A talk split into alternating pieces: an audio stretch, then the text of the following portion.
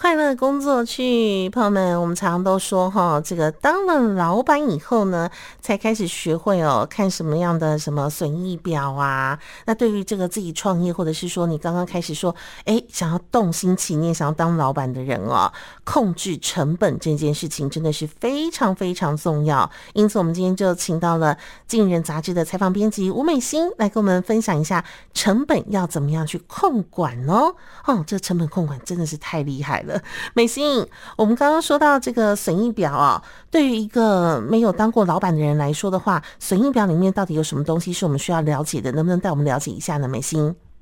嗯，好，听众朋友们好，我是采访呃罗新月月刊的采访编辑吴美心。那刚刚杰峰有提到的损益表。这个表呢，如果是对有在投资的朋友们，可能也不太陌生哦。嗯。所以如果说就是你，不管是你今天是要当老板，或是你要当投资人，那么在基础的财财务三表当中，损益表、资产负债表、现金流量表，其中呢最重要的就是损益表，因为它被就是一般外界视为是就是你经营的这个成绩单。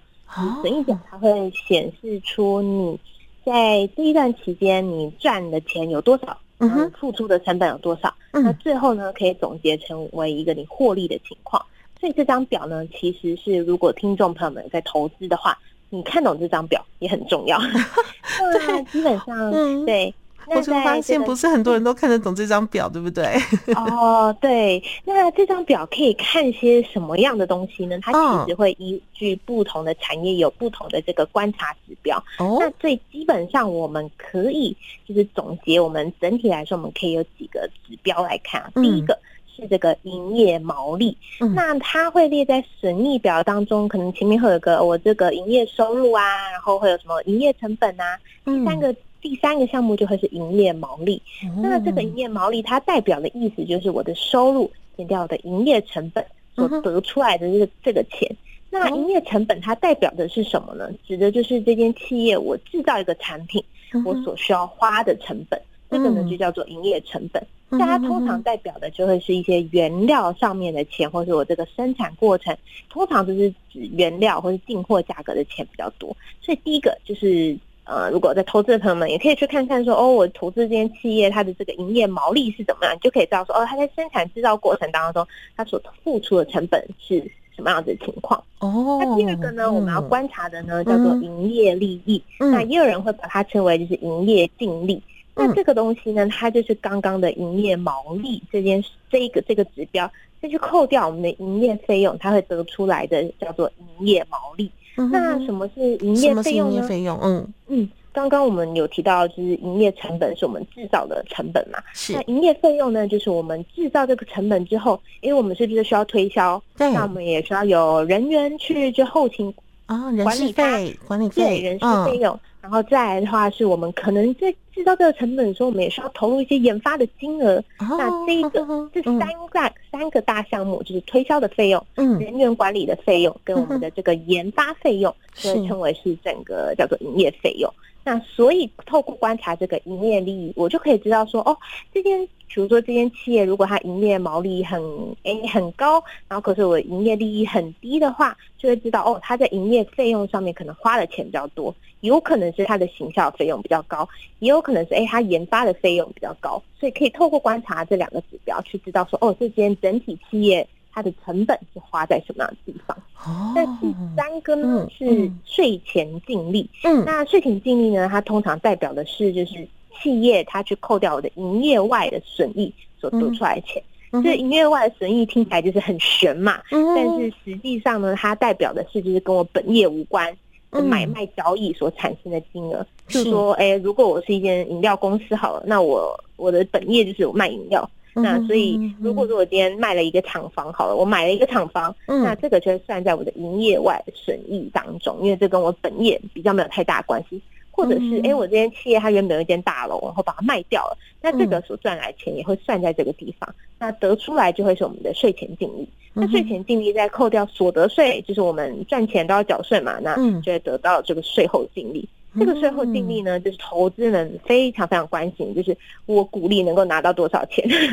就是大家会看哎，EPS 就是从这个税后净利而来。所以当我们要投资一间 企业的话，哎，这个我们说 EPS 啊，好像最后是怎么样怎么样。那如果你要去从头检视它的体质的话，因为我们刚刚提到这几个指标，就是我的这个营业的成本，那我的营业费用，还有我的营业外管控的如何。最后就会得到我们的这个净利的部分。哇，美心，你这样讲完以后，大家稍微的有一点概念了哦。不然的话，每次每次比如说打开电视看什么财经新闻报道的时候，他都会跟你讲说什么、嗯、啊，美股盈余多少多少多少等等等等，什么什么税前净利、税后净利，哎。听都听不懂，对，真的是有一点点复杂。对对对对，哇，好好的。如果你朋友们，如果你没有这个概念的朋友，今天一定要好好的听哈。那如果说你真的是已经投资很棒的朋友，没关系，我们之后还会可能会有晋级的，对不对？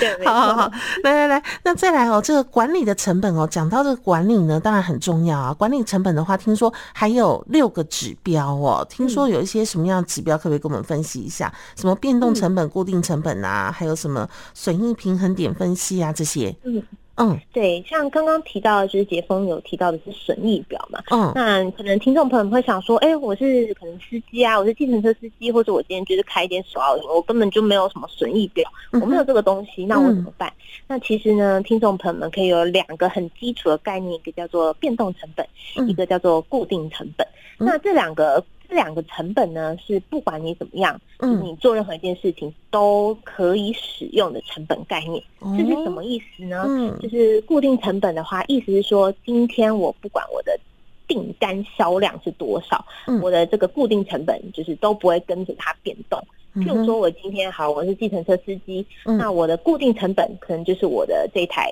车子，车子的费用，因为我管接，嗯、对，因为我今天不管是接一百个客人，还是我接两个客人，嗯、我都还是必须要有这台车子，我才能够去接客嘛。对，所以假设这台计程车是一百万元，那这一百万元呢，就是我的固定成本。我不管有没有接了多少客人，或者我不管有没有接客人，我都会有这一百万的支出。嗯，那第二个呢是变动成本。这个意思呢，就是顾名思义，就是我呃今天载了一个客人，他就会付出的呃成本，所以它是会随着你变订单变化而产哎订单而产生变化的一个成本。那假如说我今天每接一个客人，我可能就是，比如说，呃，我们很粗略的算，就是请请听众朋友们就是稍微原谅我一下，就假设我今天，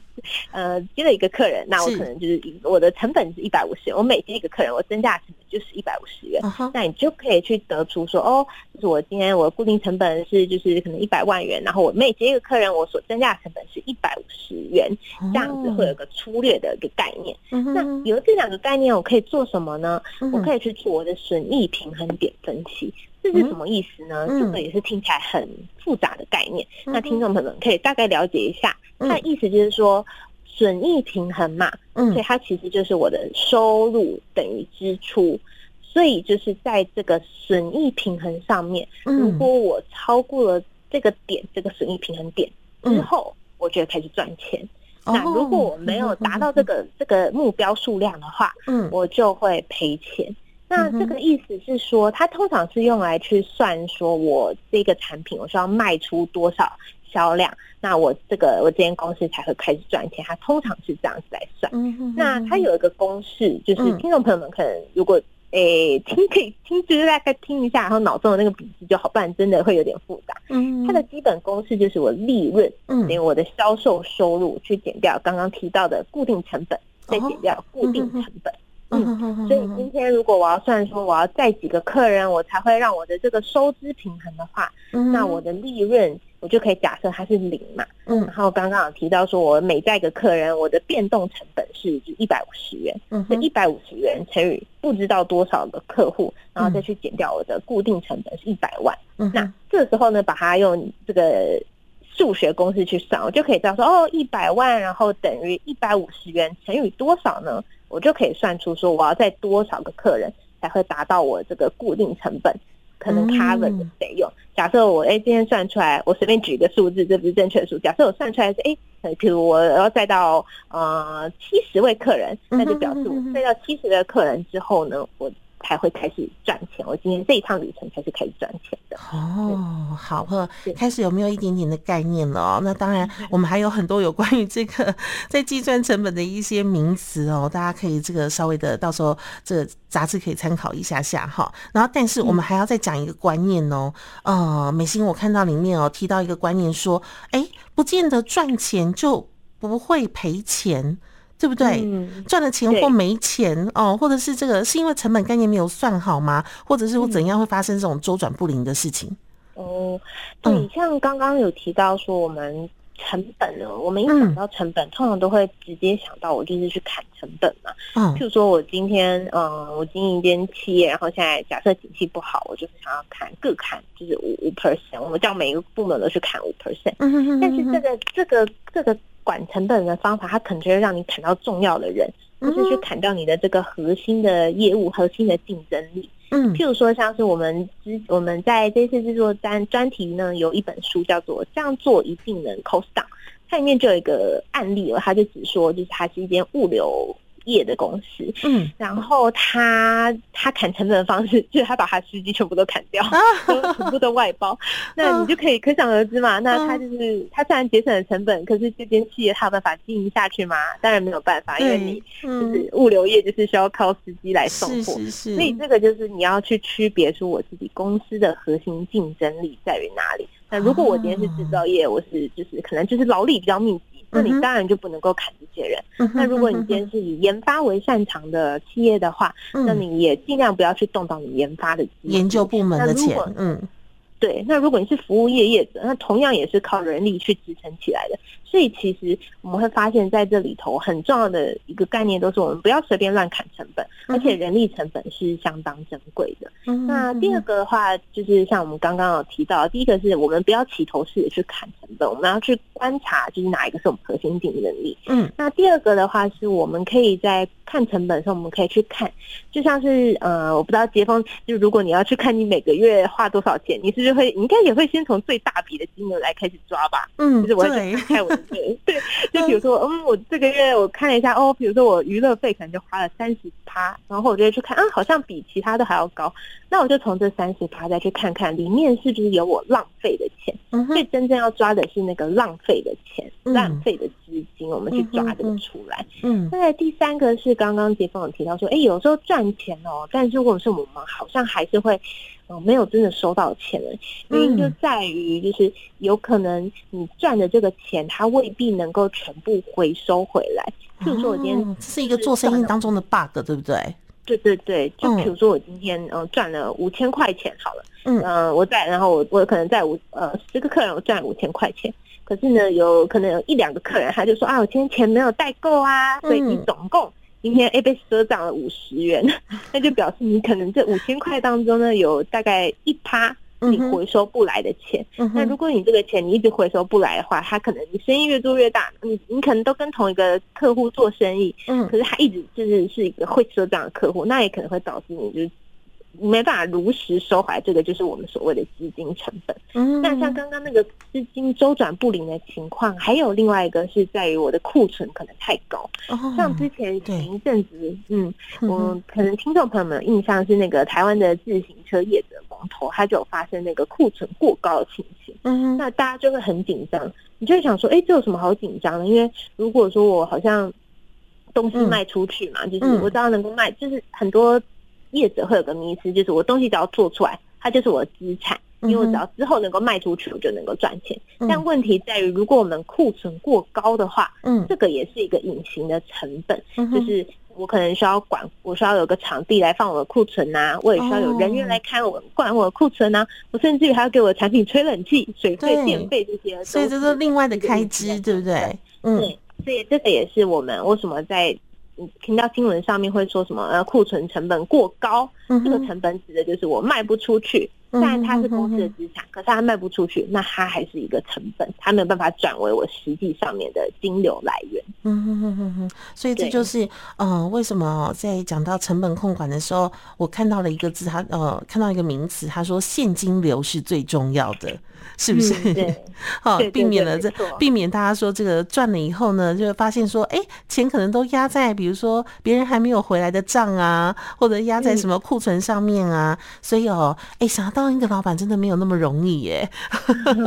这真的太蛮复杂 的。对，好，很多朋友都想说，哎、欸，我可以自己出去创业当老板哦。但是你要知道，如果你真的想要当老板的话，怎么样去进行这个成本的控管？你必须要先了解到你的损益该怎么去算等。等等等等这些以后哦，你才能够当一个合格称职的老板哦，才知道说你的钱会不会莫名其妙就不见了，或者是哎做了半天好辛苦哦，奇怪怎么都没有赚到钱哦。好，所以朋友们如果有哎更想要知道更多更多有关于这个成本共款的概念呢，可以参考这一期的《经营人》杂志。非常谢谢我们的采访编辑吴美心，谢谢美心，谢谢谢谢谢谢谢谢美心，好谢谢。